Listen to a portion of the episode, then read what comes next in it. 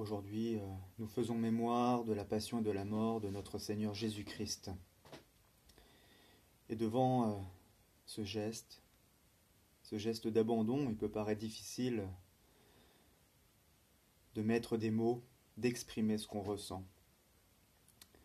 J'ai récemment découvert euh, la spiritualité de Chiara Lubick, la fondatrice du mouvement des Focolari.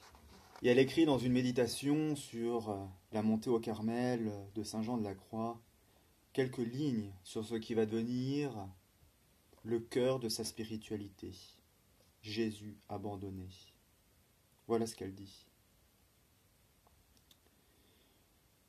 Mon Dieu, mon Dieu, pourquoi m'as-tu abandonné?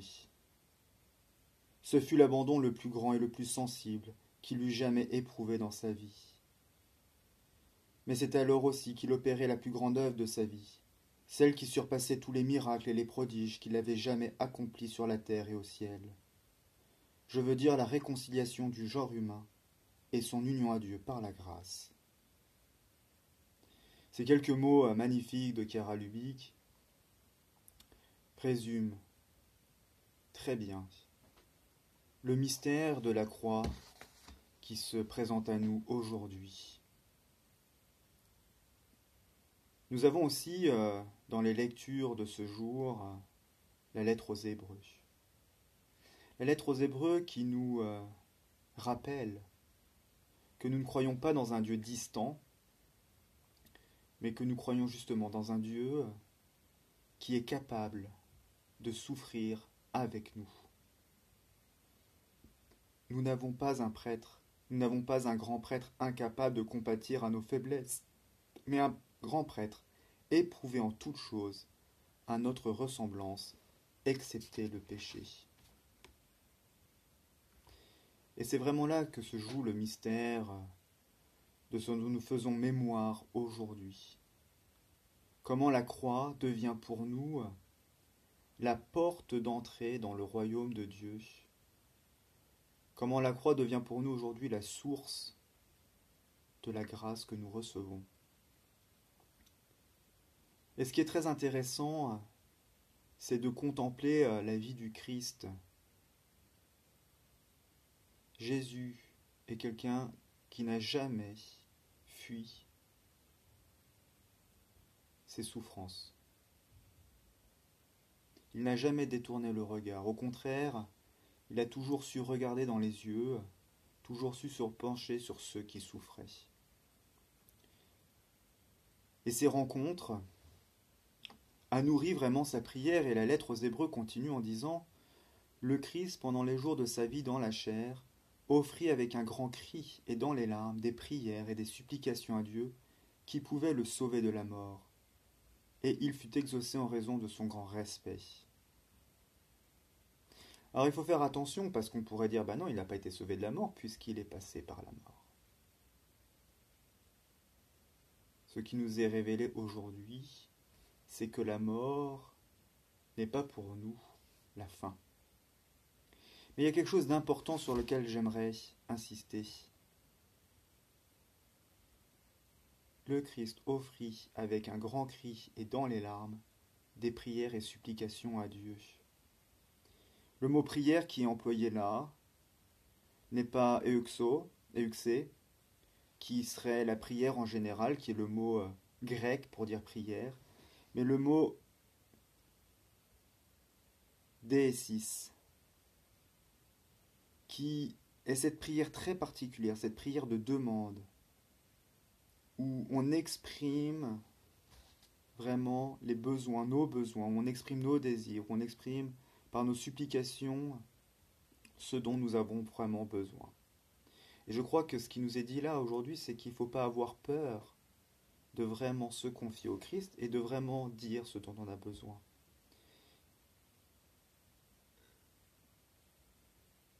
Oui, Dieu se soucie de ce que nous avons, de ce dont nous avons besoin. Et c'est ce que nous révèle, en fait, aujourd'hui, la lettre aux Hébreux. Et on nous dit, il fut exaucé en raison de son grand respect. Plus loin, on nous parlera qu'il fut sauvé par son obéissance. Et là encore, parfois les mots peuvent être trompeurs. Obéir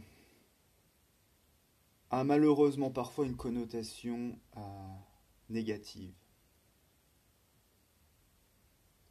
Non, Jésus-Christ n'était pas un esclave qui devait euh, exaucer tous les caprices d'un maître mauvais. Le verbe obéir, c'est en fait littéralement écouter attentivement. Et c'est ça, en fait, le secret de la croix. C'est que Jésus a été capable d'entendre la parole d'amour et de victoire qui se trouvait derrière ce qui était un instrument de mort. Et pour nous, ce qui nous est révélé aujourd'hui dans ce mystère de la croix, en fait, c'est vraiment le mystère de l'écoute de la parole de Dieu, de l'écoute de Jésus-Christ. Comment nous aussi, par une écoute attentive, nous pouvons être sauvés.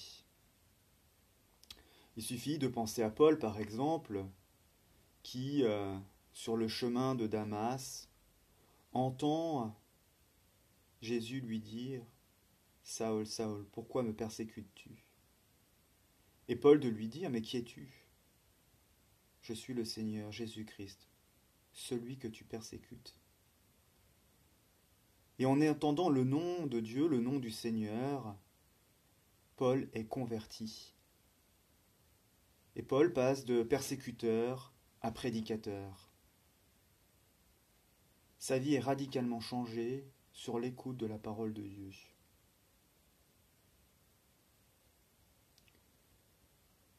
La croix, c'est comme, l'oreille de Dieu. C'est le lieu où nous nous retrouvons, où nous pouvons dire tout ce que nous avons sur le cœur, tout ce que nous avons euh, au fond de nous, sûr que Dieu nous entendra. Le Christ n'a pas fui la croix,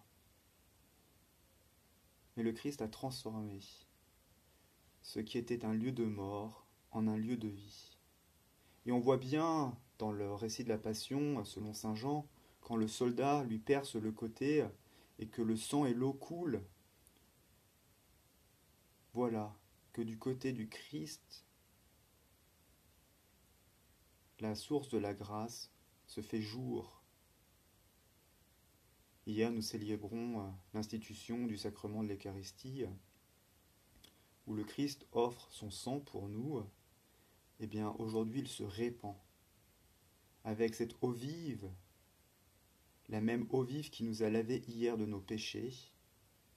Aujourd'hui, le Christ nous donne les sacrements pour nous donner la vie.